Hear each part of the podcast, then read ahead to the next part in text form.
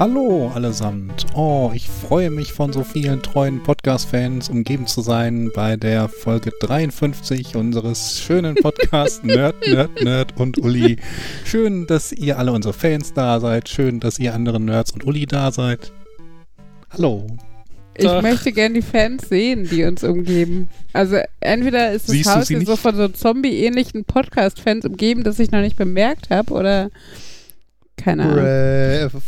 Neue Folge. Gab es da nicht schon Leute, die sich beschwert haben, dass sie, weil sie jetzt aufholen, irgendwann so einen Punkt erreichen? Mhm. Ähm, Wo wir zweimal die Woche aufnehmen sollten, damit die äh, das dementsprechend nutzen können. Ja. Ich habe ja schon mal gesagt, sobald ich meinen normalen Job hinschmeißen kann und nur noch podcaste. Mhm. Ja, vielleicht ähm, mittags podcasten, abends twitchen, das klingt nach der perfekten Karriere. Mhm. Du könntest beim Twitchen podcasten, dann schlägst du zwei Fliegen mit einer Klappe. Das klingt. Also es, es gibt ja tatsächlich so Twitcher, die machen das mit anderen zusammen und du hörst beide.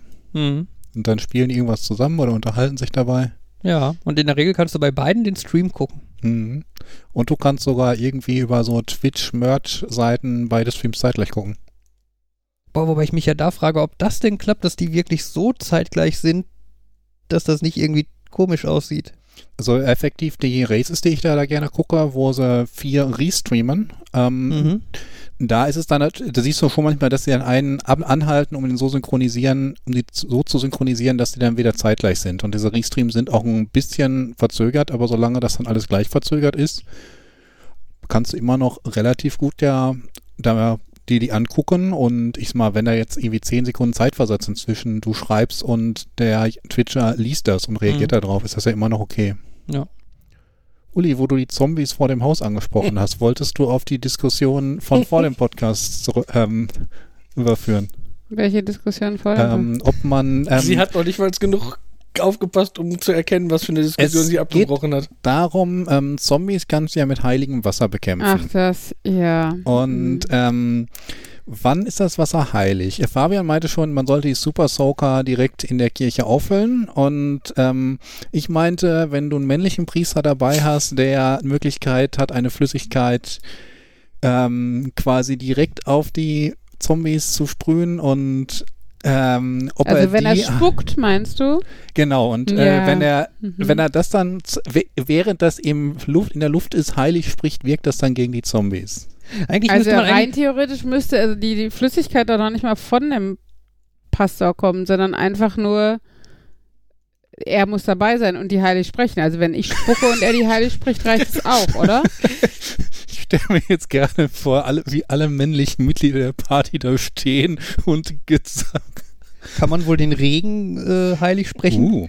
Das wäre eine sehr praktische Sache. Oh, das war so ein bisschen äh, Massenvernichtungswaffen gegen Zombies, oder? Oder was? Was ist denn die Reichweite eines Priesters beim Heiligsprechen von Vielleicht Wasser? kommt das vom Level des Priesters ab. Weißt du, so ein Papst geht schon fast global, aber so ein, hier so ein Low-Maintenance-Pastor aus dem Dorf oder so, der kann halt so, weiß nicht, 100 Meter oder so. Dann ein Low-Maintenance-Pastor. Da sind wir aber schon fast wieder bei dem Punkt, wann ist es der gleiche Regen? Ist es irgendwie die, äh, die gleiche Submenge derselben Hauptmenge oder?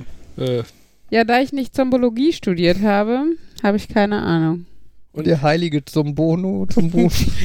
Wie flüssig muss die Substanz denn sein, dass man sie heilig sprechen kann? Kann man auch waffelteilig heilig sprechen? boah, das, boah, anstatt Hostien, Waffeln. Wie geil wäre das? Ja, Dann die Kirche wäre voll, Alter. Die Leute würden wieder in die katholische Kirche gehen, weil da jeden Sonntag Waffeln gibt. Umsonst. Ich würde dann ja einfach irgendwie sämtliche Priester in Flugzeuge setzen und die so knapp über die Wolken fliegen lassen. Und dann können die einfach mal so im Vorbeifliegen alle Wolken heilig sprechen.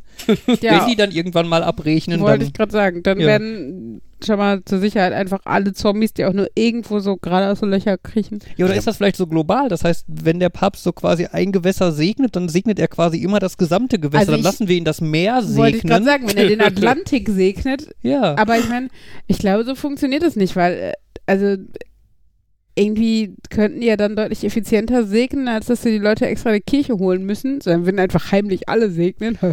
ähm, Oder so, ich weiß nicht. Na, Wasser heilig sprechen, das ist ja jetzt nicht. Äh, ja, aber. Ich meine, der menschliche Körper besteht aus so, was war 97 Prozent, 70 Prozent aus einem großen Anteil aus Wasser. das heißt, ich, ich, könnte Jans Wasseranteil heilig sprechen? Ich, ich will darauf hinaus, bei Zombies ist der Wasseranteil ja auch noch nicht komplett weg. Wenn du den Wasseranteil in einem Zombie-Körper heilig sprichst, ja. ist damit der Zombie schon erledigt? Und könnte ich dann mit dem Zombie auf andere Zombies werfen? Ich würde jetzt mal vermuten, wenn der Zombie Leute, explodiert, trifft sich doch, dann geht das. dann ist das ja quasi wie so eine Bombe, die du gepflanzt hast. Grundlegende Frage. Das war doch bei Zombies. War das nicht bei Vampiren so und nicht bei Zombies? er, setzt in der, er setzt einfach in der, er setzt in der vorherigen Diskussion jedes Vorkommen von Zombies durch Vampire. Oder? Also ja, sorry, natürlich. aber. Ich habe ich hab die ganze Zeit über Vampire geredet. Ich weiß nicht, wer jetzt auf Zombies ja, kommt. Ja. Ähm, War auch mein allererster Gedanke, dass du, es gibt so viele unterschiedliche Regeln, es gibt auch bestimmt irgendwo Zombies, die heilig nicht. Ich möchte ja, einmal kurz die Idee, nicht. ich möchte einmal kurz die Idee vorschlagen, dass man ja, äh, Stichwort informiertes Wasser, man nimmt einfach eine kleine Ampulle mit Weihwasser und leitet das normale Wasser in seiner Wasserleitung drumherum mhm. und schon kommt informiert geweihtes Wasser aus deinem Wasserkran. Ich finde ja, jede Kirche sollte einen Zapfhahn für Weihwasser haben bei ist der Vampir-Apokalypse sicher hilfreich. Ist bestimmt auch gesund, so beim Joggen oder so, oder? Ich überlege jetzt gerade auch, wann, wann, tritt denn das Gegenteil ein? Du kannst dann auch auf Wasser joggen oder was? Sorry. Ab wann ist das Wasser nicht mehr heilig? Ja, also stimmt, das, verfliegt die Heiligkeit Genau, irgendwann? lässt die Heiligkeit ah. irgendwann da. Das, das ist so dieses, das ist so Vielleicht sollten wir anstatt irgendwelche coolen Nerds als Gast Podcaster mal irgendwie einen Pastor einladen oder sowas und diese super fundierten, wichtigen wissenschaftlichen Fragen, die weil jemand glaube ich auch gar nicht verarscht. Ich glaube, nach diesen fünf Minuten könnten wir relativ sicher sein, dass der Pastor nicht mehr hier wäre. Hm. Ja, es, es gibt aber auch. Ähm, hey, immerhin habe ich das mit Priester, der Pastor-eigenen Flüssigkeit gerettet, indem ich gesagt habe, er spuckt und nicht er pinkelt die Zombies an. Jetzt habe ich ja, gesagt, jetzt ist es raus, aber gut. Und wir haben uns auf Vampire geeinigt. ja so ein bisschen. Was? Wir haben uns auf Vampire geeinigt. Ich habe euch darauf hingewiesen, dass es um Vampire geht, ja. Du aber hast uns auf Vampire geeinigt. ähm, aber dann ja sogar Vampire, die gerade Blut getrunken haben. Da konntest du das Blut, was ja aus Wasser ähm, ne, wenn ja, die Frage, reichen Wasserbestandteile oder muss es Wasser sein? Was macht Wasser aus? Seine molekulare Zusammensetzung in Form von H2O? Ja, aber ich vermute mal, du hast auch H2O-Atome, äh, Moleküle im Blut. Ja, aber reicht dann diese Dichte oder diese, der Verdünnungsgrad reicht, aus? Ja, wenn der Pastor, Priester, wie auch immer, ein einzelnes ähm, H2O-Molekül in dem Körper, in dem Blut heilig spricht, reicht das? Ist die Frage, können Vampire Priester trinken? Weil ich meine, sind die nicht per se schon irgendwie so eine Art gesegnet oder sowas? Also und wenn die dann das Blut, dann wüssten wir ja, wenn sie die Priester trinken können, dann würde die, die Konzentration nicht ausreichen. Wenn sie die trinken können, wenn ich mich kreuzförmig hinstelle, also Beine zusammen und Arme zu den Seiten ausgebreitet, ist kann der Vampir Kopf nicht lang genug, da musst du so ein Conhead oder so. Ja, setze ich mir noch irgend so eine hohe Mütze auf. So ein äh, Klucklucksklan zum Beispiel wäre praktisch oder so. Ja, das bin ich dann Zombie-immun, äh, Vampir-immun, weil ich ein Kreuz, also Kreuz mögen die ja nicht. Ja. Wenn ich ansonsten, ansonsten, ansonsten, dann lieber eine Knoblauchpizza, ehrlich. Ich wollte gerade sagen, ne, Döner. Döner helfen gegen Vampire. Nee, Tzatziki, das ist der Punkt. Döner ist das Fleisch, das brauchst du gar nicht. Ja, Döner-Tasche also mit Tzatziki. Döner-Tasche, das ist lecker und vegetarisch gegen Vampire. Gegen Vampire vorgehen ist also viel netter. Ähm, apropos Zombies, ist mir nur gerade was eingefallen. Es gab eine schöne, wie heißt das, Analogie oder so? Also auf jeden Fall, was ich äh, gesehen habe bei Netflix ist so eine Serie über so einen äh, Middle School Schüler mit Social Anxiety, also so sozialen Ängsten irgendwie, der in die Schule geht. Und der kriegt einen, ähm, äh, wie heißt das denn, ähm, ähm, nicht Mental, sondern auf jeden Fall so ein Emotional Support Dog. Und ähm, äh, genau, auf jeden Fall. Und da wird halt auch immer, also in dieser Serie, die heißt glaube ich Dude, so heißt der Hund äh, und irgendwie, weiß nicht, irgendwie weiter googelt es bei Netflix, sucht es bei Netflix. Ähm, auf jeden Fall, und da wird halt, werden die Sequenzen, also wenn er so eine Social Anxiety-Attacke hat, auch halt immer gezeigt, wie er sich dabei fühlt. Also zum Beispiel bei einer Stelle wurde halt sein Kopf so riesig groß, weil er sich so beobachtet gefühlt hat, dass er das Gefühl hatte, es ist wie, wie ein riesiger Ballon. Und sehr, sehr äh, bildlich passend fand ich halt, wie er mit seinem äh, Emotional Support Dog da reinkommt und die ganzen jungen Mädels irgendwie den Hund streichen wollten und alle auf ihm zu. Und da wurde halt so eine Zombie-Situation draus, wie die alle so auf ihn zu und ihm zu nahe gekommen sind. Und äh, da muss ich nur gerade dran denken, das fand ich eigentlich eine sehr passende Darstellung, um so ein bisschen auch nur annähernd vielleicht verstehen zu können, was jemand mit so einem ähm, ja, mit, mit so einer Social Anxiety so durchmacht bei etwas größeren Menschenmengen oder so. Ja. Sorry, das passt jetzt nicht zu der dürfen Priester Vampire anpissen äh, Diskussion, aber ja, kam immer in Zombies vor. Ja. Mir, ist, mir fällt dabei nur noch ein, ähm, ich wette, es gibt irgendwo Folgerungen von Dungeons and Dragons oder irgendwie AD&D, keine Ahnung was, irgendeine Rollenspielgruppen, die da Pläne zu haben. Ich wette, das ist schon aufgekommen. Es gibt garantiert schon irgendwelche Regelwerke, wo drin steht. Ich, also ich denke immer nur an, an, es war eins tatsächlich der ersten tiefsinnigen Gespräche, die Fabian und ich geführt haben, als wir zusammengekommen sind, wo wir irgendwann mal morgens im Bett lagen. Und, und an ähm, dieser Stelle ist diese Folge auch schon wieder zu Ende. hey, nein, aber da war, das war tatsächlich ein Gespräch, ähm, was echt überraschend lang gedauert hat und sehr viel Spaß gemacht haben, weil wir halt unseren Schlachtplan für was tun wir in der Zombie-Apokalypse äh, gemacht haben. Mhm. Ich glaube, da hat er festgestellt, dass er mich liebt, weil ich die Frage gestellt habe. ähm, nein, auf jeden Fall, äh, wir hatten die Überlegung äh, Florian-Turm. Ja. Die Frage ist halt, er ist halt relativ sicher, aber wenn er nicht mehr sicher ist, hast du auch keine andere Chance mehr. Also so dann, ne, dann bist halt. Die Bungee-Jumping-Plattform. ja. Dann musst du aber auch ziemlich genau ausmessen, wie lang muss so ein Bungee-Seil sein, dass du und dann an der richtigen Stelle dich abkapseln, dass du quasi unten ankommst und nicht wieder zu hoch gezogen wirst. Also es ist schon. Ja.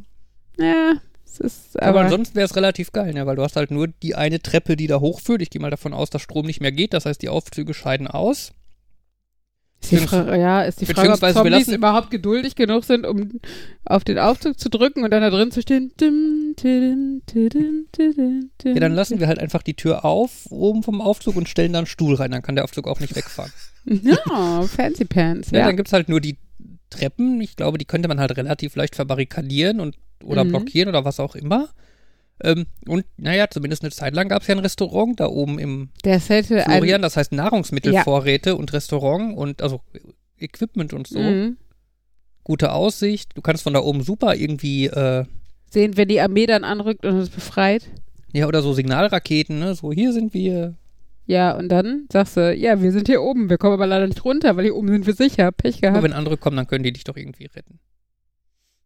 Wie wenn andere kommen. Ja, also wenn dann die Armee oder wer auch immer ankommt, um dich zu retten. Ja, das schon, aber wenn unten Signalraketen sind, meine ich, dann sehen wir ja, die. wenn unten Ra Signalraketen sind, dann winken wir nett. Ja, das habe ich doch gerade gesagt. Wir sind hier. Das habe ich doch gerade gesagt. Ja, gut. Ach ja, und ihr schon Pläne für die Zombie-Apokalypse? Jetzt mit Kindern wird das schwieriger, oh, bis wir die Ach, im Auto angeschnallt haben. ich glaube, Jan hat da so ein Buch, wie man am besten bei der Zombie-Apokalypse mit Kindern umgeht. So, ja, stimmt. Irgendwo habe ich das. Echt? Ja, es ist von so einem. Wirft die Kinder und rennt weg, oder was? Nein, es ist so ein Vater, der halt ähm, letztendlich Sachen über seine Fa äh, Feststellung über Familienleben und so verpackt in in an, zum Teil sind es Vergleiche mit der Zombie, aber zum Teil redet er aber auch und das heißt halt, es ist aber mm. geschrieben als How to Survive mit den okay. irgendwie was man beachten muss, irgendwie, dass das so typische Sachen wie, es ist gar nicht so einfach, nur weil man sagt, man geht jetzt, dann geht man nicht jetzt und sowas. Mm. Also, und, ähm, und du, wie kommst du an Windeln? Nahrungsmittel kriegst du immer irgendwo her, aber Windeln.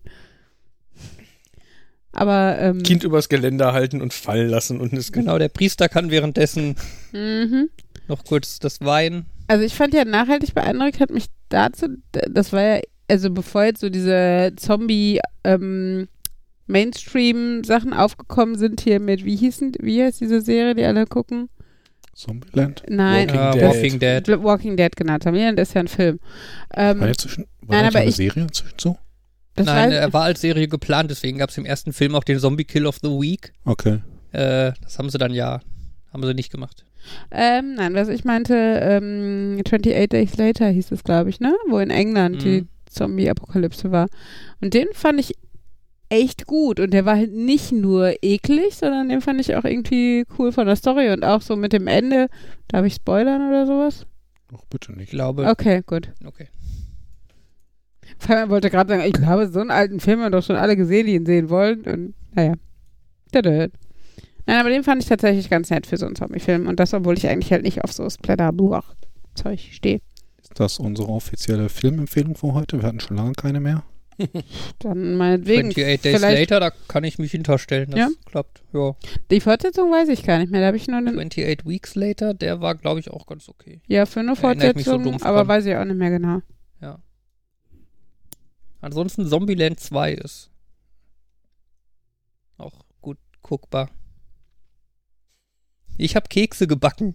Uli isst gerade einen von den beiden und ist deswegen jetzt gerade so leise.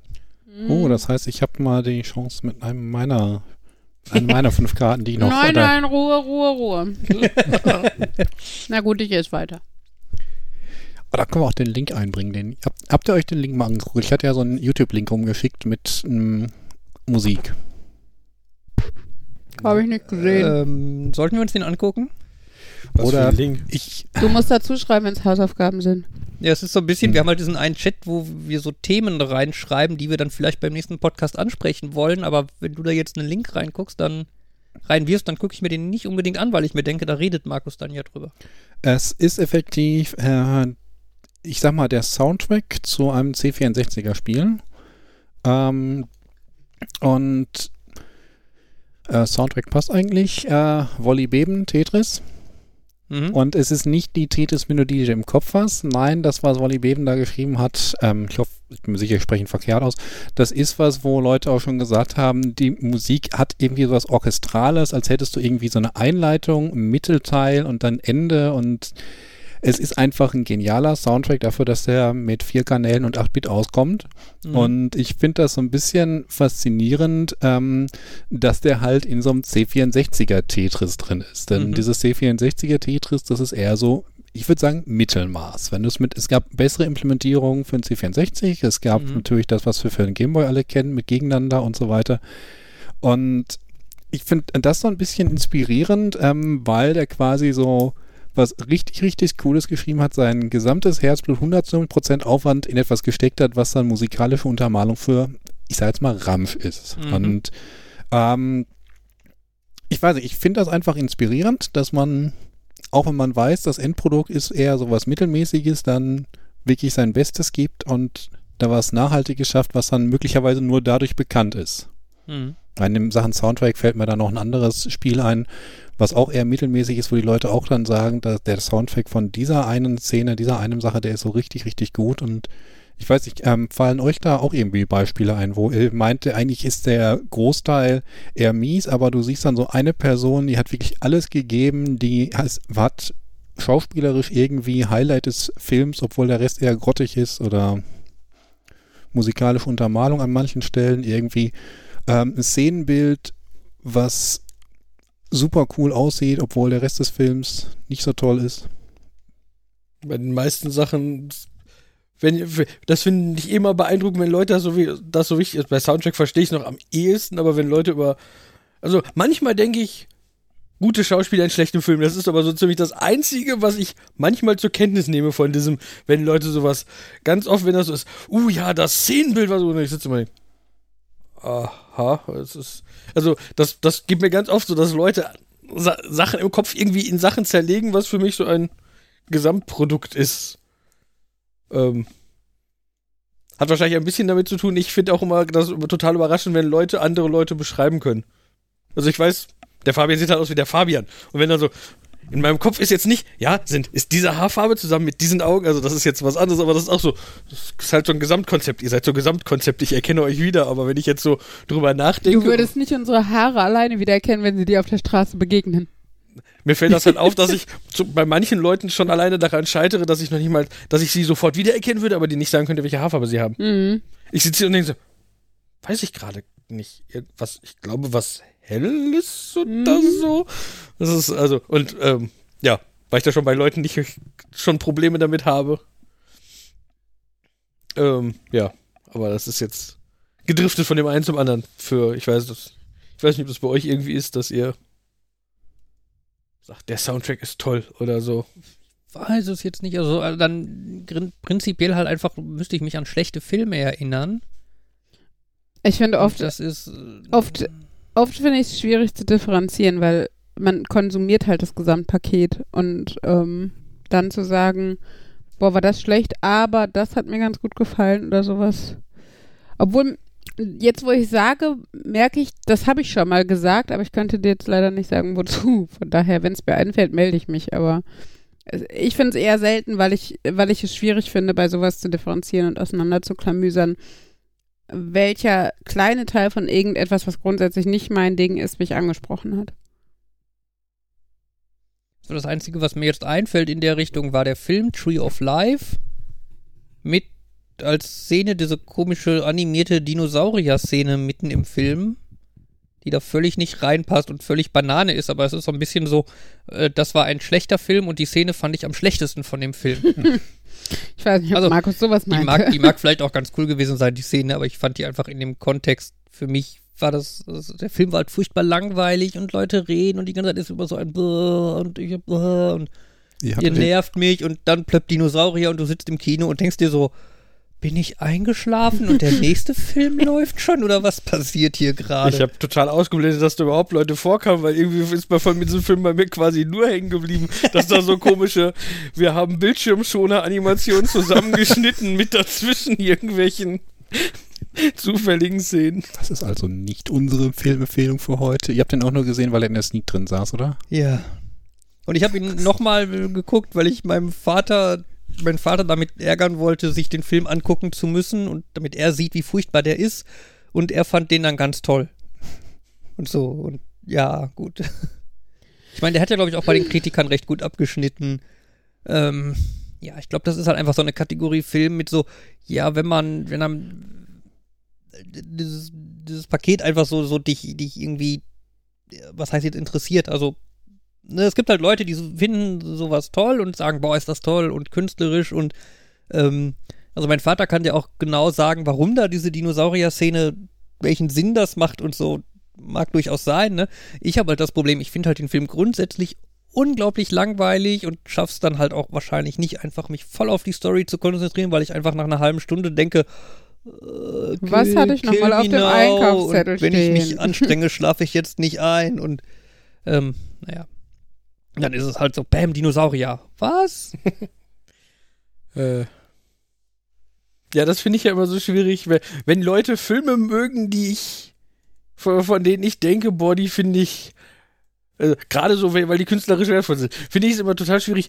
Manche Leute mögen die bestimmt wirklich. Und bei manchen Leuten denke ich, das ist jetzt so dieses, das ist mir zu kompliziert. Aber wenn ich sage, das ist mir zu kompliziert, dann stehe ich ja irgendwie schlecht da. Deswegen darf ich den nicht, nicht mögen. Mhm. Und das ist immer die Angst, immer du wenn mir einer sagt. intellektuell genug genau, für diesen Film. Dann, immer wenn mir einer sagt, er mag so einen Film, von dem ich gesagt habe, der war mir zu arzi. Ist, hat euch der jetzt wirklich gefallen oder sagt ihr das nur, weil ihr euch nicht traut, nicht zu sagen, weil das ist so. Mhm. Finde ich halt immer schwierig einzuschätzen. Aber letztendlich. Ja, das ist genau wie ähm, so Klassiker wenn du so Klassiker einfach nicht magst, weil du einfach die Thematik nicht spannend findest oder das Genre nicht oder sowas. Und dann aber, ja, aber das ist doch so ein Klassiker. Ja, aber deshalb muss ich, ich kann anerkennen, dass er vielleicht auch gut gemacht ist oder grundsätzlich irgendwie ein gutes Drehbuch hat oder was auch immer. Aber ist halt nicht mein Film so, ne? Und was? Das war witzig. Ich habe ähm, vor relativ kurzer Zeit Halloween gesehen. Mhm. So den. Mit Jamie Lee Curtis, den alten oder was? Den alten, genau. Und da ich den noch nie vorher gesehen habe, bin ich da mit ganz anderen Augen dran gegangen und ähm, habe dann mich mit jemandem im IMDb-Forum auch darüber unterhalten. Daran siehst du, wie lange das her ist. Damals gab es die Foren noch. Mhm. Ähm, und halt, was an dem Film so klassisch ist und ist er eigentlich immer noch ein guter Film oder ist der nur irgendwie gut, weil er der erste ist und eigentlich ist der ja so ein bisschen obsolet, weil einfach viele Leute, äh, viele andere Filme das inzwischen besser gemacht haben. Ich habe mich da wirklich ab und an mal bei erwischt, wo ich mir gesagt habe, okay, das ist jetzt so eine Szene, die kann ich jetzt nicht mehr ernst und schaurig nehmen, weil die in so vielen anderen mhm. Filmen parodiert wurde und dort wird sie aber ernst gespielt. Mhm. Und dann allerdings fand ich dann faszinierend, als dann diese eine Szene war, wo ich wirklich gemerkt habe, okay, die ist gut, die hat sich extrem gut gehalten, die ist auch jetzt immer noch also ich finde, das heißt ja besonders oft bei Filmen, die ähm, von ihren äh, von ihren Effekten leben, von, von technischen Entwicklungen oder sowas. Also ich sage jetzt gerade mal sowas wie die Star Trek-Filme oder sowas. Die haben auch eine gute Story und so. Ähm, das auf jeden Fall. Und die sind für ihre Zeit technisch bestimmt total toll. Aber natürlich siehst du den ihr Alter an. So, das, das ist bei einem, bei einem Film in einem anderen Genre, ein Drama, was sehr auf ähm, ähm, Dialoge basiert ist oder sowas wo halt nicht auffällt, das ist alles heutzutage vom technischen Standpunkt her total lächerlich. Ähm, äh, die altern, glaube ich, besser, sage ich jetzt einfach mal so, ne? Ohne, ohne den Wert von äh, Star Trek-Filmen jetzt herunterreden zu wollen oder sowas. Aber ich glaube, ähm, an solchen Filmen merkt man das halt einfach deutlich äh, schneller, wie alt die sind und ähm, Wobei ja. ich also da fällt mir immer so der Unterschied zwischen Wargames und Wargames 2 ein. Wargames ist auf jeden Fall ein Film der 80er und da siehst du auch an den Computeranlagen, wie alt die aussehen und wie nicht. die sich bedienen und da ist einfach klar, das ist alte Technik, das ist so die Technik, die in den 80ern war, kann man mitleben. Wargames 2 ist so auf moderne gemacht mit Hollywood-Hacking und allem und ich finde, Wargames 2 wirkt älter als Wargames 1. Einfach weil Wargames 1 so quasi in seiner Zeit bleibt und probiert gar nicht modern zu sein. Mhm. Und einfach nur sagt, das ist ein Werk aus der Zeit. Und Wargames 2 nicht so sagt, das ist jetzt irgendwie, solange ähm, das die jetzt, US Ist das ein Film oder sind ist zwei Filme, Spiel? Ja. Okay. Habe ich noch nie von gehört. Sorry, und wa was ist, was, was sagst du, Hollywood irgendwas? Hollywood-Hacking, wie Hollywood den Leuten klar macht, äh, zeigt, so funktionieren Computer, so funktioniert Hacking. Ach, so dieses, da flirren die ganze Zeit Zahlen ja. und plötzlich bleibt eine stehen, weil ich habe da vorher eine Diskette reingeschoben. Genau, genau diese, pa diese okay. Passwörter, Ja, das kann ich auch, also so hacken kann ich auch. Da muss man dann auch keinen Supercomputer-Nerd für in irgendwelche Unternehmen einschleusen, weil es rein theoretisch jeder Depp kann mit diesen tollen Utensilien, ja, die an, an dieser Stelle, an dieser Stelle Shoutout to hackertyper.com www.webseite.com. das ist quasi eine Webseite, die halt einfach macht für jedes Mal, wenn du auf eine Taste drückst, erscheint da halt so ein bisschen echter Programmiercode. Uh. Du kannst dich halt davor sitzen und einfach auf der Tastatur rumhauen und es sieht so aus, als würdest du ganz schnell. Oh, das ist cool, wenn man mal so, also wenn man mal irgendwie Theater oder Videos oder, also ne, wenn man das für ein Video braucht, dass das so von hinten aussieht.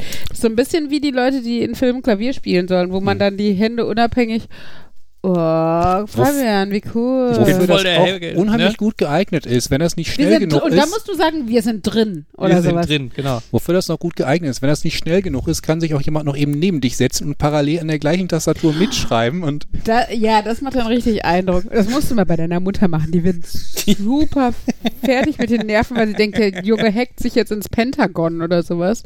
Ähm, es, gibt ein, es gibt ein Anime, ich weiß nicht mehr, wie er heißt aber irgendwie sowas Obskures, irgendwie Battle Hacker, irgendwie so. Und der, der hat nämlich den super Skill des Parallel Compilings. Der, der tippt dann auf zwei Rechnern gleichzeitig. das ist so absurd, ja. wie, wie der dann da irgendwie zwei Tastaturen an sein Handy stöpselt und dann.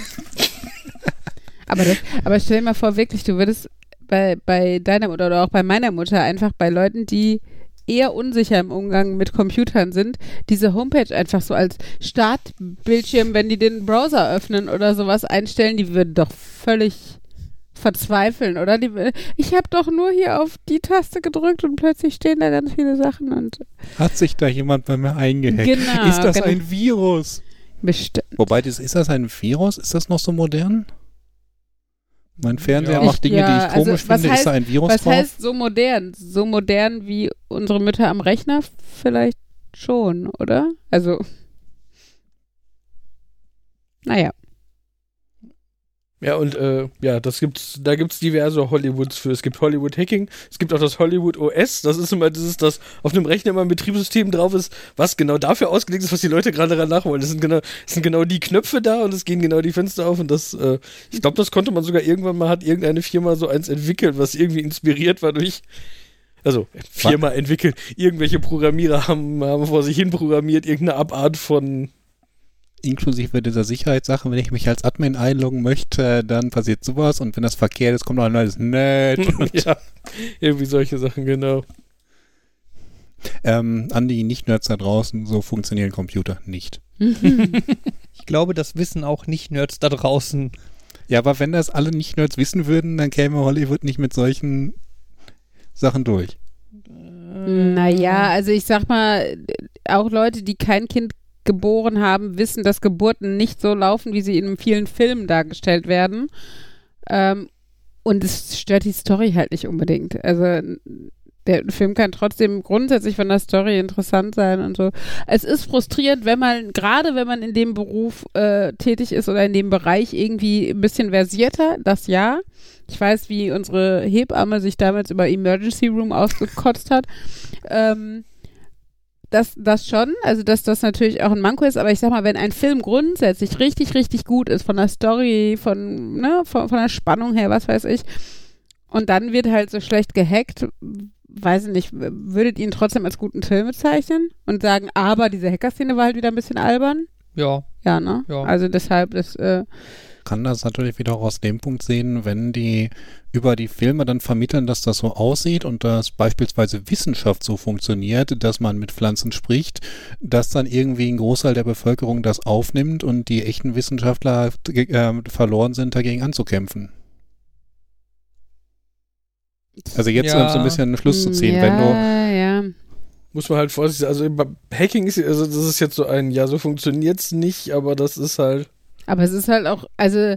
Es ist kein gefährliches Wissen, wenn Leute denken, es würde so funktionieren. Ja, aber wenn ähm, bei allem, was der Computer naja, macht, erstmal alle Leute halt glauben, oh mein Gott, das muss ein Virus sein. Du kannst es aber auch so auslegen, dass du sagst, die Leute, die hacken, die brauchen nur einmal eine Diskette in meinen Rechner schieben und schon haben sie alle meine Daten. Ja, Oder mich, einmal, ne? also, kurz, einmal kurz einen USB-Stick reinstecken Genau, also ist aber jetzt schon, ja. aber, aber ich verstehe, was du grundsätzlich meinst mit dem, es ist nicht gefährlich im Sinne von, ähm, die Leute werden vielleicht eher zu misstrauisch oder was auch immer, was ja grund grundsätzlich immer eher besser ist, als dass sie daran glauben, dass informiertes Wasser sie heilt oder so ein Scheiß. CSI-Effekt. Ähm, random Wort. Nein, der, der CSI-Effekt soll, damit will ich sagen, das ist tatsächlich schädigend. Dadurch, dass die Leute CSI gesehen haben und waren sie dann, als sie selbst mal in der Jury waren, überzeugt, ähm, die Argumentationskette muss so abgeschlossen sein, dass dann schuldige Menschen freigelassen wurden. Weil sie die nicht schuldig sprechen wollten. Mhm. Ja, jetzt habe ich meinen Faden verloren, aber kenne ein neues Wort. Ja, guck. Win, lose, win. ja, danke. ähm. Aber mir ist natürlich auch klar, dass du einige Dinge nicht so in der Tiefe in den Film zeigen kannst. Wollte dir, wenn jetzt eine halbe Stunde jemand beim Hacken zeigst und wie der dann nochmal äh, sich einen Kaffee holt, während irgendein Balken läuft oder was auch immer, das weiß ich jetzt auch nicht. Also, ich meine, ich weiß auch nicht, wie Hacking, also im Detail funktioniert. Und dann ist ja, auf der anderen, ja, ich überlege gerade, äh, wenn du halt nicht zeigst, wie so eine Geburt wirklich abläuft, ähm, haben die Leute einen Nachteil dadurch, dass sie es nicht wissen. Ähm, ja, es mag den einen oder anderen geben, der es mal spontan braucht, um mal auf offener Straße oder in irgendeinem Foyer eine Geburt vorzunehmen. Der ein oder andere, ja. Wer kennt das nicht, Markus? ne? Man ist gerade auf dem Weg zur Arbeit und plötzlich diese gebärende Frau neben einem auf der Straße. Da äh. hilft man mal eben mit, weil man hat ja die guten Hollywood-Filme gesehen, die es ordentlich zeigen. Nein, aber der Halten Punkt ist doch... Sie still, ich habe das gestern im Kino gesehen. genau, wir brauchen Satz, heißes Wasser. Das ist auch ein Satz, den ich ungefähr nie hören möchte, Nein, aber der, der Punkt ist doch, es sind doch Spielfilme. Sie haben nicht den Anspruch, komplett zu bilden oder ne, also wenn das in der Doku so wäre oder in, der, in, einem Bericht einfach, wo im Hintergrund einer hackt, indem er, weiß nicht, eine Taste drückt und Zahlen durchflirren oder sowas, ähm, wäre das ja was anderes. Aber es sind halt Hollywood-Filme, die haben nicht, die haben den Anspruch, eine Geschichte zu erzählen und die haben nicht den Anspruch äh, zu bilden, jegliche, vor allen Dingen nicht jegliche Feinheit, die in diesem Film vorkommt. Wenn es ein Film nur über Hacker ist, dann wäre es schön, dann wäre es ein von der Storyline plausibler und guter Film wenn auch klar wäre, dass Hacking nicht bedeutet, ich trage diese besondere Diskette mit mir rum oder heutzutage vielleicht einen USB-Stick oder so. Also finde ich schon, dass. Ansonsten gibt es ja auch so Fälle, wenn man es dann mal detailreich macht, ist es auch nicht gut.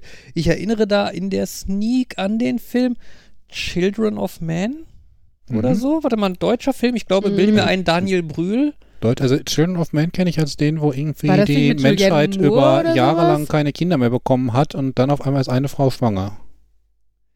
Ja, so ähnlich. Der Film war, das war, glaube ich, so relativ, relativ sicher ja. ein deutscher Film und die hatten ein Kind. Aber ich glaube auch irgendwie das erste Kind seit. Oder die, nee, die Frau war schwanger. Mitten im Film gab es eine Geburtsszene. Und die Geburtsszene war halt so, wie man halt so Geburtsszenen im Kino kennt. Ne, man sieht die Frau stöhnen, man sieht den, ich weiß nicht, ob es den Vater gab oder irgendjemand anderen, der neben ihr stand und sie ihr gut zugeredet und sie gestreichelt hat. Ich weiß es nicht.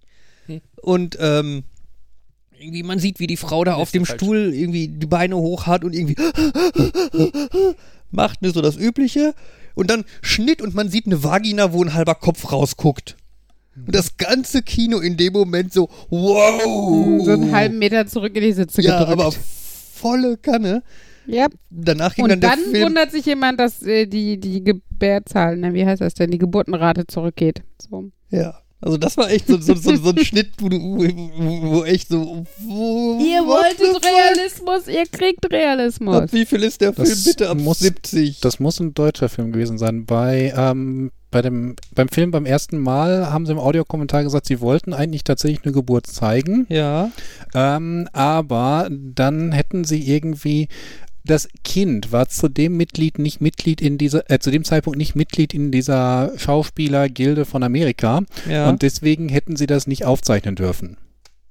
Und deswegen haben sie das dann nachgestellt. Äh, das macht ja total Sinn. Ja.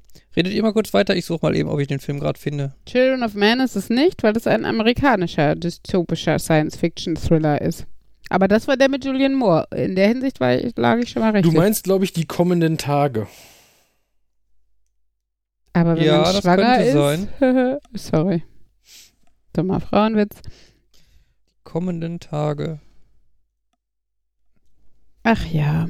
Ähm, ja aber bei Hacking-Szenen ist auch letztendlich ja, wenn, effektiv ist bei den meisten Hacking-Szenen ja nicht nur, wie die es machen, unrealistisch, sondern ganz einfach, dass die das machen. So dieses, diese Hacking-Szenen von diesem, wir müssen da jetzt einbrechen und uns vor diesen Rechner sitzen, da was reinstecken und dann was Wichtiges reinhauen die meisten Hacking-Sachen sind halt nicht so physikalisch, würde ich sagen, mhm. aber das mhm. macht halt einen langweiligen Film, wenn du jetzt Leute zeigst, die da irgendwie die ganze Zeit zu Hause sitzen und irgendwelche Portscanner laufen lassen und drei Tage lang auf irgendwelche Brute Force-Ergebnisse warten. Das ist so, hm. Bei der Gelegenheit in Wargames hatte sie tatsächlich gezeigt, wie der auf seinem Akustikkoppler die Rufnummern durchprobiert hat, um herauszufinden, welche Rufnummer ähm, in Elektroniksysteme mündet mhm. und dann später da einzudringen. Also der Film ja. für sein Alter.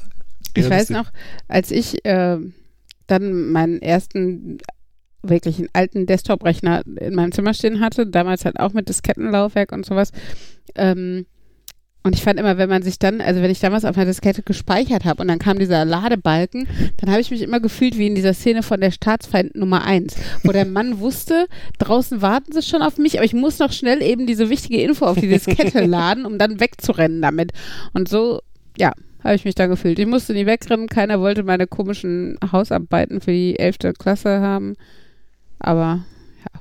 Also von der Zusammenfassung her ist die kommende Tage, also könnte es vielleicht sein. Die Zusammenfassung, die ich da lese, kommt mir ungefähr zu 100% unbekannt vor und hat garantiert nichts zu tun mit letztes Kind und so. Ich nee, also letztes Kind letztes ist kind Children of Man, Man, aber ich ja. bin mir relativ sicher, dass die kommenden Tage das mit der Geburt war. Weil, also. Vielleicht hat die Geburt dich so nachhaltig beeindruckt, dass du die Story rundherum äh, verdrängt oder vergessen hast. Ja. Hans wie gesagt, beim ersten Mal auch ein, ich fand ihn überraschend gut für das, was auf der Hülle stand. Hm. Weil er halt wirklich für die Situation, ähm, dass da jemand effektiv ähm, im One-Night-Stand eine Frau schwängert und die aus völlig unterschiedlichen gesellschaftlichen Schichten kommen und sie dann jetzt irgendwie damit klarkommen, auch so wirklich alles abfertig, ja nicht abfertig, abfertig klingt negativ, aber so alles mitnimmt, ähm, was man da reinpacken kann, ohne dass es zu zu witzig ist, zu ironisch, zu überzogen. Hm. Aber bei die kommenden Tage denke ich an Adventskalender. ich weiß, ist ein Monat zu spät, aber ich habe da eigentlich ist genau richtig. Ich habe letztens dann endlich meinen Adventskalender zerlegt und ich muss den ja aufbewahren, weil auf den Rückseiten von den Türchen äh, die Anleitung für das Lego-Zeug drin ist. Und beim Einsortieren ist mir dann aufgefallen, dass die Lego Adventskalender irgendwie immer die gleiche Nummernverteilung haben. 2015, 2016, 2018, 2019. Als hätten die nur eine Vorlage. Ähm, dann Sorry. der Harry Potter von 2019, den ich ausnahmsweise dabei hatte, hatte auch das gleiche. Der Friends vom letzten Jahr ironischerweise nicht. Und da stelle ich mir jetzt die Frage, gibt es eine Normung für Adventskalender, wo welches Adventskalender, wo welches Türchen sein muss? Hm. Nein. Ich vermute okay, auch. nächstes Thema. Wollte ich gerade sagen, die kurze Antwort auf diese Frage.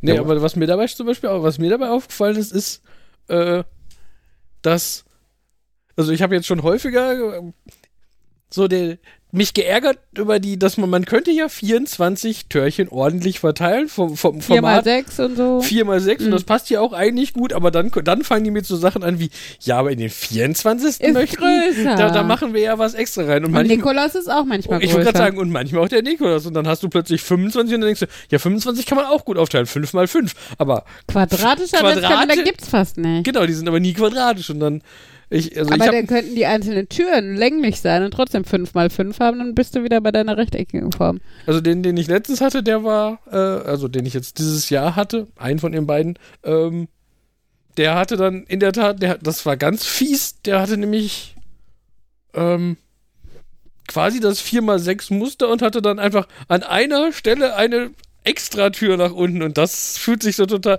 also und das okay. ist quasi eine Leerreihe, wo unter vier Türen ist nicht und da ist noch eine Tür, weil die noch einen Platz extra braucht. Oh auch, das ist so denkst, ah.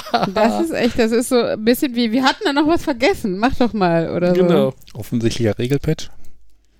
Also ich glaube nicht, dass es eine grundsätzliche Verteilungsnorm bei Adventskalendern gibt, aber natürlich versuchen die alle, dass die Zahlen nicht, die gleichen nicht nebeneinander, also die, die sich näher liegenden Zahlen nicht nebeneinander liegen und sowas. Und dass die 24, glaube ich, tendenziell immer eher so mittig ist.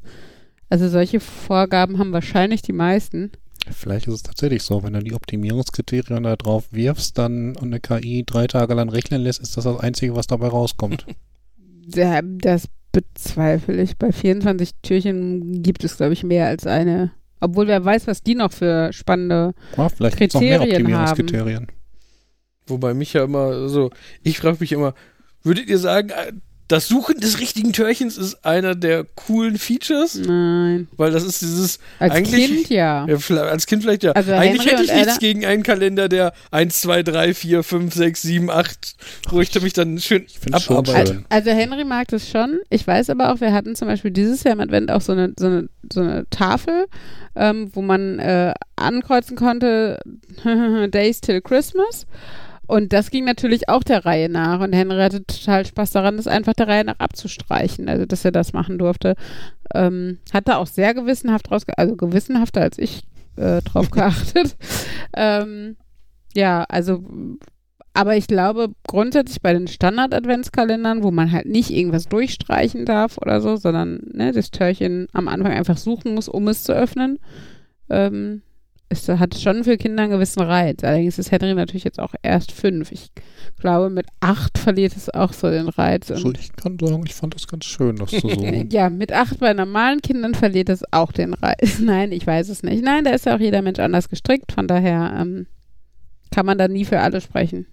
Wobei ich das jetzt, während ich während ich es gesagt habe, ich mir überlegt und ich sag so, ich finde das ja schon schön, wenn die nebeneinander sind und dann fällt mir ein, dass der andere Kalender, den ich gekauft habe, ein Kalender war, wo ich errätseln musste, welches das nächste Türchen ist, was man aufmacht. Das war auch so, äh, das natürlich das krasse Gegenteil, aber weil ja, die waren halt meine, alle nicht nummeriert. Ja, aber das ist halt vielleicht das, was äh, vergleichbar ist, weil ähm, für die Kinder ist es halt auch also sind Zahlen, zumindest wenn die Kinder so wie Ella, zwei und Ella und Henry 2 und 5 sind, eher kryptisch Zahlen in der richtigen Reihenfolge zu finden. Ne? Also für Henry jetzt nicht mehr so.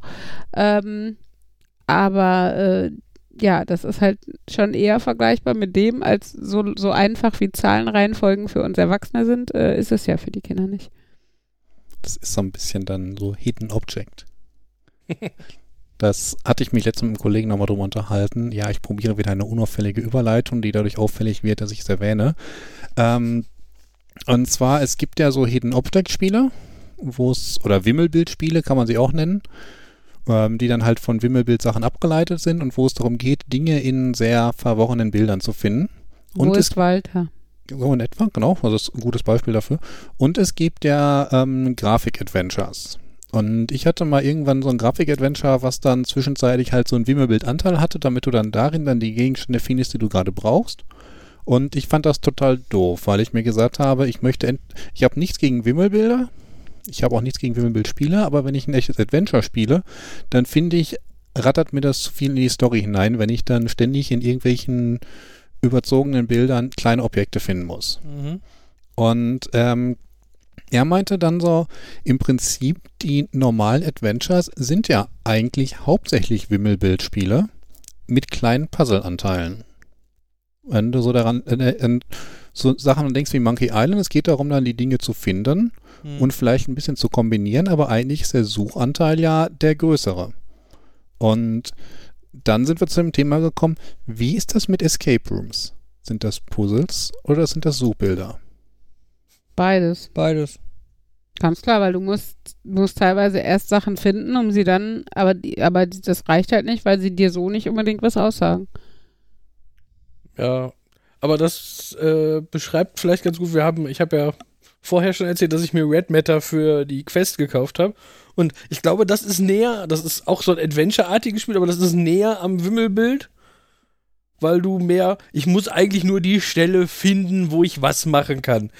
Also natürlich gab es ein paar Rätsel, aber die Rätsel waren alle eher so. Also ich finde, das ist so ein bisschen dieses, die Frage ist, wie viel Zeit musst du ins Nachdenken investieren und wie viel Zeit einfach nur in das, den richtigen Gegenstand finden.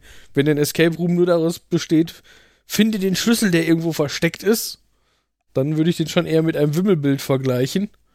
Wenn es jetzt aber ist, irgendwie löse hier dieses komplizierte Puzzle, um die Dose aufzumachen, wo der Schlüssel drin ist, mhm. dann ist dieses Rätsel ja doch wichtiger. Ich muss euch da nochmal so Ruhe mitbringen, dass wir es hier eine Stunde oder so spielen. Mhm. Wo ich auch hinterher überlegt habe, eigentlich fand ich es ein cooles Puzzlespiel und als wir darüber gesprochen haben, ja, eigentlich ist es eher ein Wimmelbild. Okay. Ja, mach mal. ja, ich musste jetzt gerade im Rahmen davon auch dran denken, von wegen, dass, ähm, ob wir im Urlaub, wenn wir im März wieder zusammen in Urlaub fahren, irgendwie eine Möglichkeit für ein, für ein Escape Room finden. Ähm, und äh, bin dann so in Gedanken von Höchstgen auf Stöcksken gekommen, ähm, wo wir, weil ich halt gedacht habe, ach, wir sind ja äh, im Urlaub, dann kann man da auch gut podcasten, vor allen Dingen, weil wir halt äh, noch Verwandtschaft dabei haben, die in der Zeit dann die Kinder nehmen könnten und sowas. Dann habe ich gedacht, oh, wir könnten auch eine Live-Podcast-Folge vor Publikum machen, weil wir halt durchaus mit ein paar mehreren Leuten da sind. Und habe gedacht, boah, ist das awkward, die Vorstellung, dass wir das vor Publikum machen, wie das halt auch manche Leute, also es gibt ja Podcast, oder also zumindest kenne ich das so von Radio, Rep nicht Reportagen, aber so Radiogespräche oder so, mhm. Interviews und so, die vor Publikum stattfinden. Ähm, und ich glaube, man sollte sich das auch öfter mal bewusst machen, dass man tatsächlich rein theoretisch kann es halt jeder hören, weil es halt im Netz steht und eigentlich ne, müsste man, also ich, ich bin da ja eher naiv und locker flockig und denke nicht so viel. Ähm, ja, und diese Vorstellung, dass dann jetzt hier irgendwie in unserem Wohnzimmer 30 Leute sitzen und 30 ist ja jetzt nur, weil mehr hier nicht reinpassen würden. Also selbst 30 wäre schon eng. Okay, ich rede einfach weiter.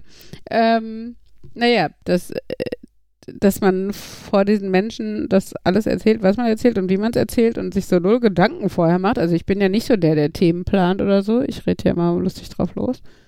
Ähm, äh, macht mir jetzt gerade ein bisschen Angst. Ich halte mal die Klappe. Macht ihr mal weiter. Also ich hab, bin ja am überlegen, es ist ja, äh, demnächst kommt ja wieder so eine komische Serie, Sendung auf Pro7 jede Woche. Ja. Joghurt und Glas? Nee. Nein. Germany's Next Top Model. Ja. Mhm dass wir ja da theoretisch mal eine Live-Sendung beimachen könnten, während wir es gucken. Dann könnten die Leute, die da auch Interesse dran haben, uns live zuhören und wie wir uns darüber auslassen und so. Mhm. Okay, Jan. Oh. Ja, das kann man mir eine Stunde lang beim Googlen zuhören, wie ich irgendwelche anderen Sachen google, während da. Ja, wir können uns ja darüber lustig machen, was da passiert, Jan.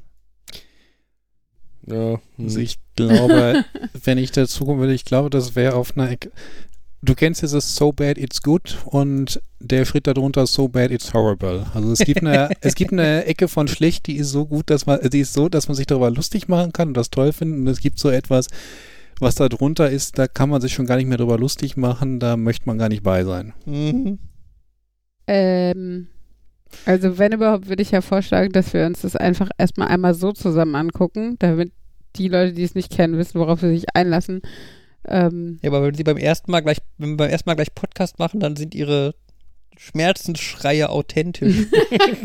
ja, dann wären wir wieder damit, dass ich äh, dir Cindy und das Zauberrätsel zeige und dich dabei aufnehme, oh wie du. Gott.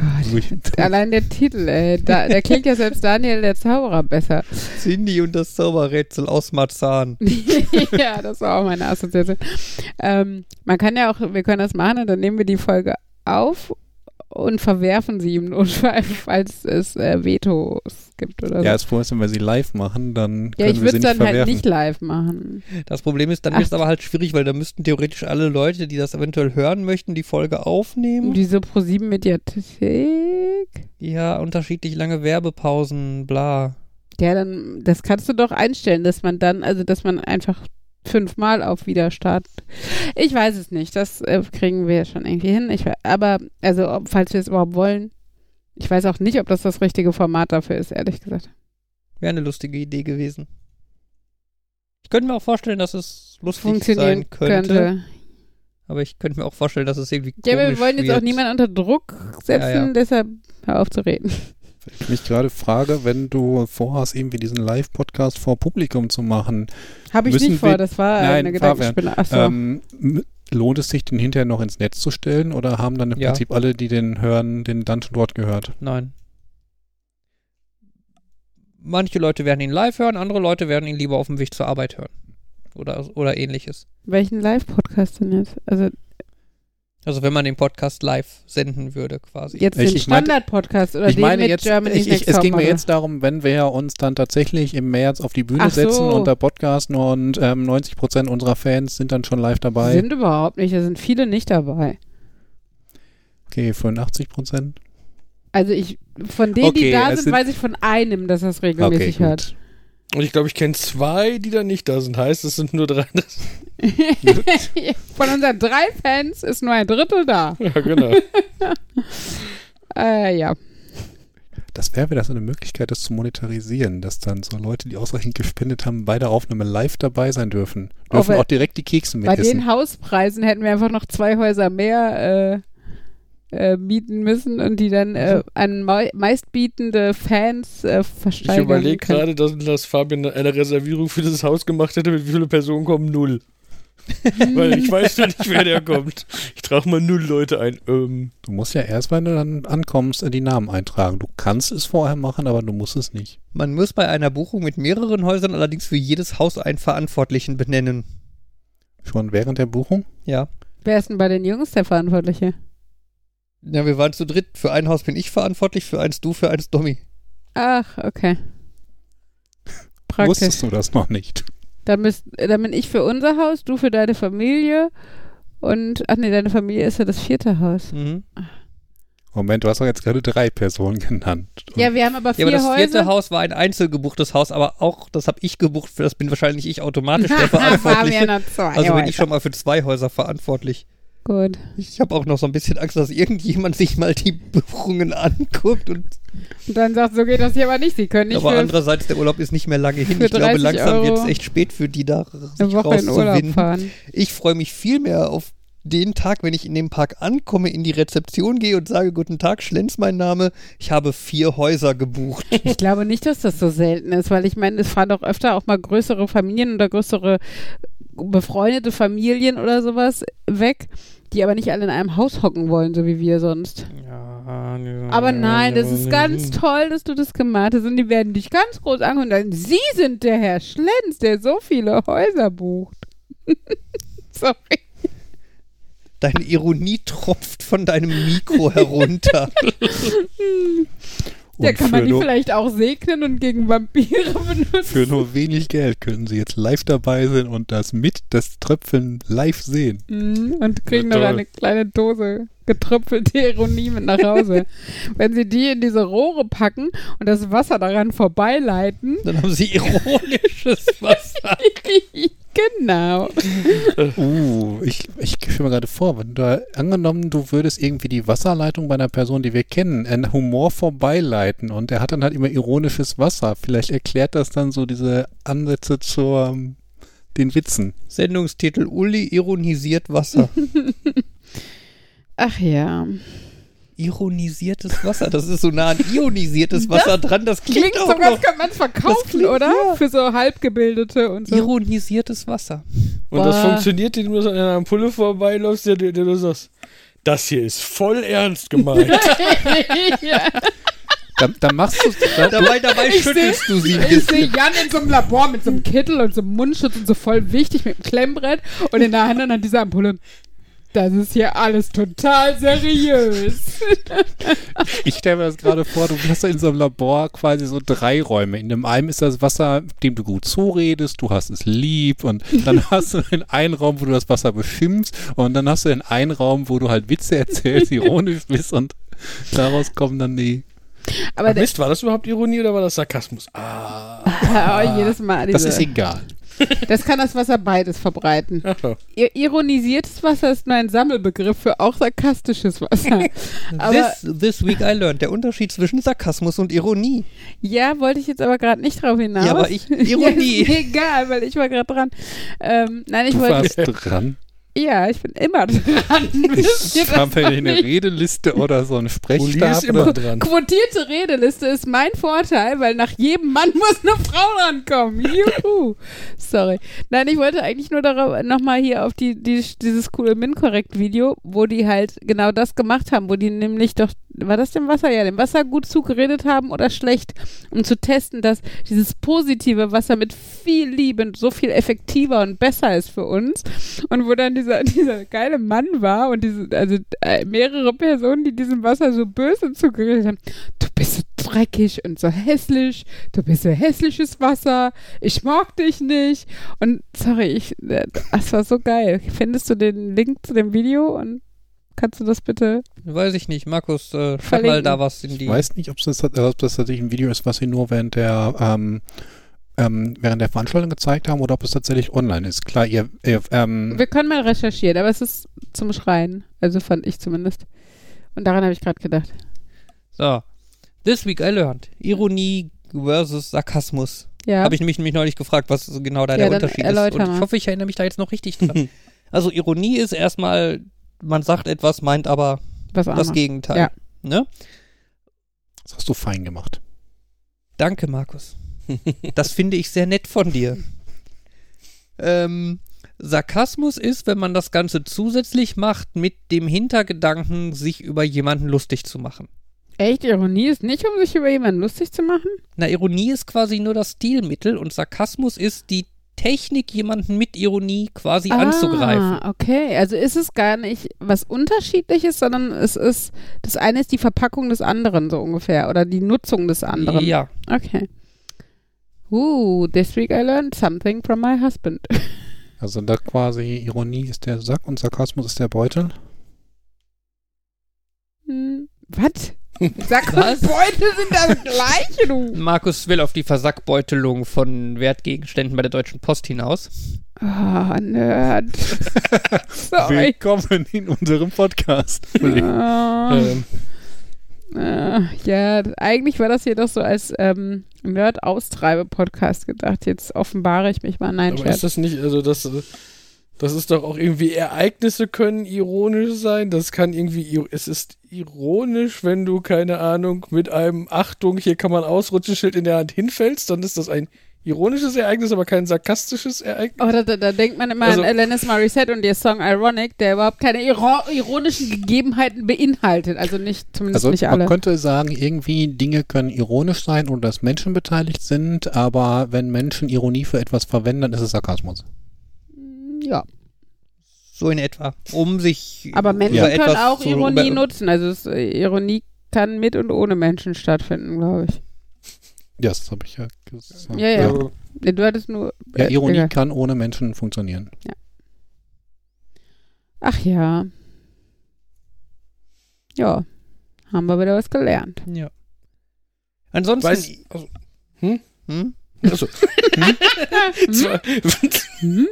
ich wollte sagen, hat einer von euch eine Ahnung, was ein was wohl der, der City-Knopf in dem Auto macht, in dem ich, dass ich mir mit, dass ich mit meiner Schwester getauscht habe. Da ist ein oh. kleiner Knopf, da ist so ein, ich würde sagen, da ist ein Lenkrad drauf, ein mm. kleines, und darunter steht das Wort City. Ist das nicht so eine, so eine äh, erweiterte Servolenkung oder sowas? Ich war, das war auch so ein. Ich habe halt auch überlegt, hm, ändert das wohl die Lenkung oder so? Also das Einzige, was ich festgestellt habe, ist, dass es ein kleines Lämpchen auf, meinem, auf dem Armaturenbrett anmacht, wo das dann da City steht. Das ist so, City, nicht City, City, nicht City. Ich habe nicht das ist Gefühl, zum Entertainment, damit es nicht so langweilig ist im Auto. Ja, das, das klingt jetzt aber so, so, so nach dem Motto, in Folge 4, äh, in äh, Stunde 4 von Tree of Life sitzt Jan da, ich frage mich immer noch, was der City-Knopf in meinem Auto macht. Ja, ja. Ähm, der war Servolenkung, für Stadtverkehr geeignet, da sich durch das Betätigen dieser Taste die Servolenkung viel stärker verbessert und das Lenkrad damit leichter zu drehen ist. Ah, ja.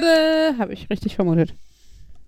Zum Beispiel ja. auch fürs Einparken und sowas. Und im Zuge dessen habe ich eh darüber nachgedacht, wie, wie viel doch im Auto so mehr oder weniger standardisiert ist, ohne dass ich mir, wobei ich mir nicht sicher bin, ob davon wirklich irgendwas vorgegeben ist, so, dass ich einfach davon ausgehe, dass ich normalerweise weiß, wo der Blinker ist und wo der Scheibenwischer ist und dass ich die Heizung ankriege mhm. und, und das, aber zum Beispiel, ich saß auch in diesem Auto und wollte das Fenster aufmachen, habe das Fenster nicht aufrecht, weil da, da, war einfach gar nichts, da war nicht nur, das war nicht nur so, dass da nicht die Knöpfe waren, sondern so, mein erster Gedanke war, ja, ist ein altes Auto, muss ich kurbeln, ist auch keine Kurbel, weil im Armaturenbrett neben der Gangschaltung Fenster hoch und Fenster runter ist. Und das ist so. Ähm, ja, okay, das war der zweite Platz, wo ich nachguckt habe, weil ich gedacht habe, das hast du schon mal irgendwo gesehen. Mhm. Aber das ist auch so. Und ähm, ja. Technik in Autos ist eh komisch. Und man gewöhnt sich auch an so viel Technik. Mhm. Ich musste dran denken, Licht anzumachen und Scheibenwischer anzumachen und. ja. Musste ich schon lange nicht mehr. Ja, ich habe ich freue mich immer, wenn wir bei Fabians, mit Fabians Auto mitfahren im Moment, weil ich bin da so eine Frostbeule ge geworden und Fabian hat halt so eine Sitzheizung. Oh, das finde ich immer so geil. Und wenn ich dann, wenn wir dann länger, so wie jetzt über die Weihnachtsfeiertage äh, und die, die, die Ferien quasi zwischen Weihnachten und Silvester äh, mehr mit seinem Auto unterwegs waren als mit meinem, also mein stand einfach quasi da ähm, und wurde gar nicht genutzt. Und als ich dann am ersten Tag zum Kindergarten morgens mit den Kindern gefahren bin, wollte ich die Sitzheizung anmachen und hatte keine Taste da und ach ja. Ja, das ist ja sowas, das fand ich, finde ich fast immer schrecklich. Also manchmal, wenn ich so das Gefühl habe, boah, ich kriege ansatzweise vielleicht sogar Rückenschmerzen oder so, dann mache ich die manchmal ein bisschen an, aber das liegt auch meistens an, dass ich finde, ich fühle ich fühl die zuerst im Hintern und dann im Rücken und ich finde dieses Gefühl von, ich habe das Gefühl, ich kriege einen warmen Hintern total unangenehm.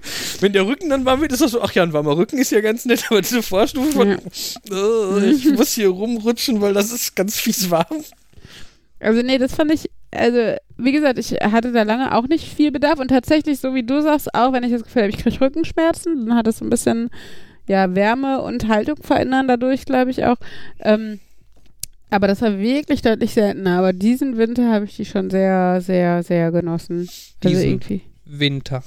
ja, es war erschreckend warm. Natürlich war es irgendwie selten unter 0 Grad und so. Es ist tatsächlich. Ich habe hab gestern, gestern Abend, als es geregnet hat, habe ich auf den Dachflächenfenstern ein paar Dinger gesehen, die sahen fast aus, als wären da Schneeflocken im Regen gewesen. Ach, da hat wieder nur der Nachbar den Kamin angehabt und es war ein bisschen Asche. Meine Mutter träumen. kam Samstag vom Einkaufen wieder und hat gesagt, als, als ich heute Morgen rausguckt habe, sah das so schön aus, deswegen habe ich mich nicht ganz so warm angezogen, aber es hat, hätte zwischendurch geschneematscht, Schneeregen gegeben. Mhm. Also sie hat wohl unterwegs auch Schnee in ihrem Regen gesehen. Krass. Aber. Markus gibt mir Zeichen. Ich glaube, sie heißen. Ich, guck mal, wie viel ich geschrieben habe auf diesem tollen Zettel. Ich will damit sagen, wir hatten viele Themen, was heißt, dass wir schon viel Zeit dabei sind und. Gerade mal eine Stunde. Oh. Ja. Tja. Tja. Ich wollte noch was erzählen, diese Woche, was passiert ist, also in der vergangenen Woche, wenn ihr das hier hört. SpaceX hat eine Rakete gestartet und sie ist explodiert. Und das war so ein bisschen geplant und alle haben gejubelt und applaudiert. Okay. Das war ganz toll. Ähm, äh, das war der sogenannte In-Flight Abort Demonstrationsflug. Ähm, SpaceX will ja wahrscheinlich noch in diesem Jahr Astronauten zur ISS bringen. Und das Raumschiff, mit dem die da hochfliegen, äh, der, die, das Crew Dragon, ähm, musste halt noch eine, einen Demonstrationsflug absolvi absolvieren und dabei ging es darum, dass das Rettungssystem an der ähm, gefährlichsten Stelle des Fluges getestet werden sollte.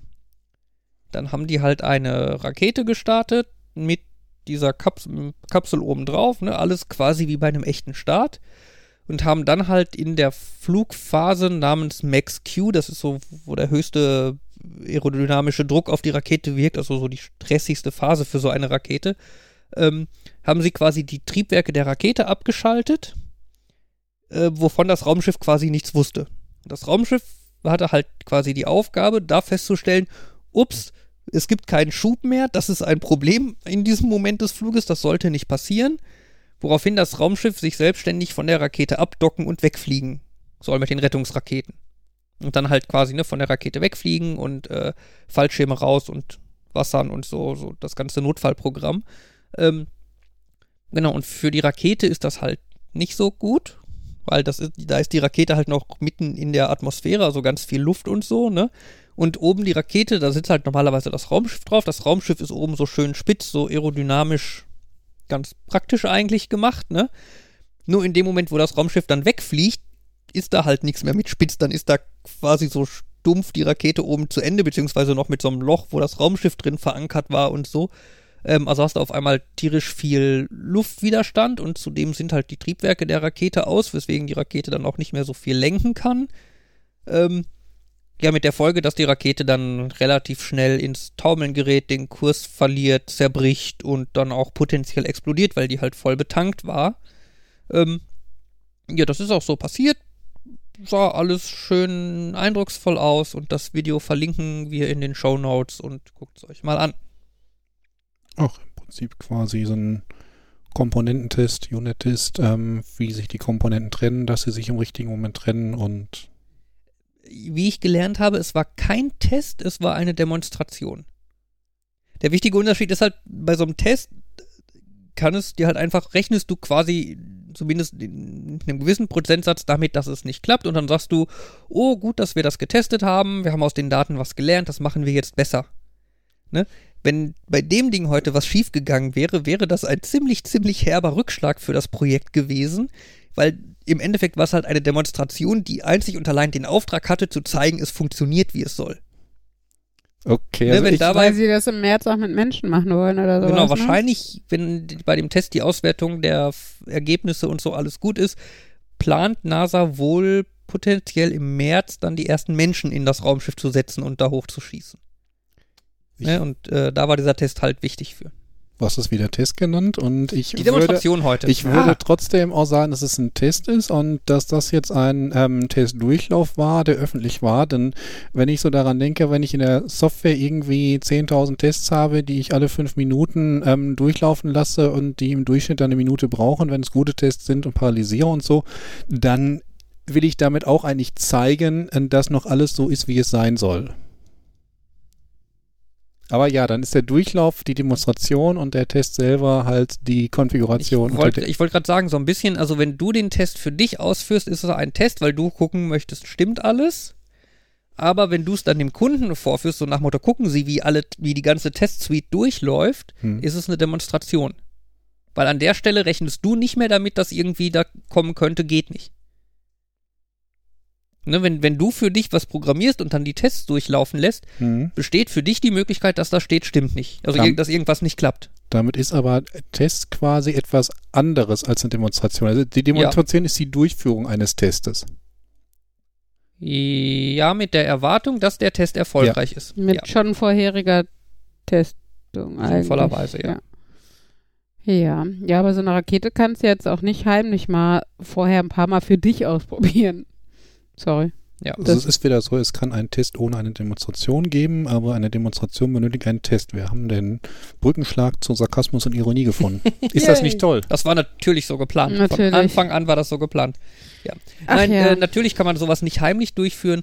Ähm, das ist ja auch diese ganze Geschichte ist natürlich ein, in gewisser Weise ein ja, gewisses Risiko für SpaceX sie machen halt einen Livestream, in dem man halt sieht, wie die Rakete explodiert. Da kann man natürlich leicht dann nur, man nimmt nur das Video, lässt die Kommentare außen vor und so, ne, und sagt, guck mal hier, da, SpaceX gestartet, schon wieder eine Rakete explodiert und damit wollen sie Menschen hochschicken.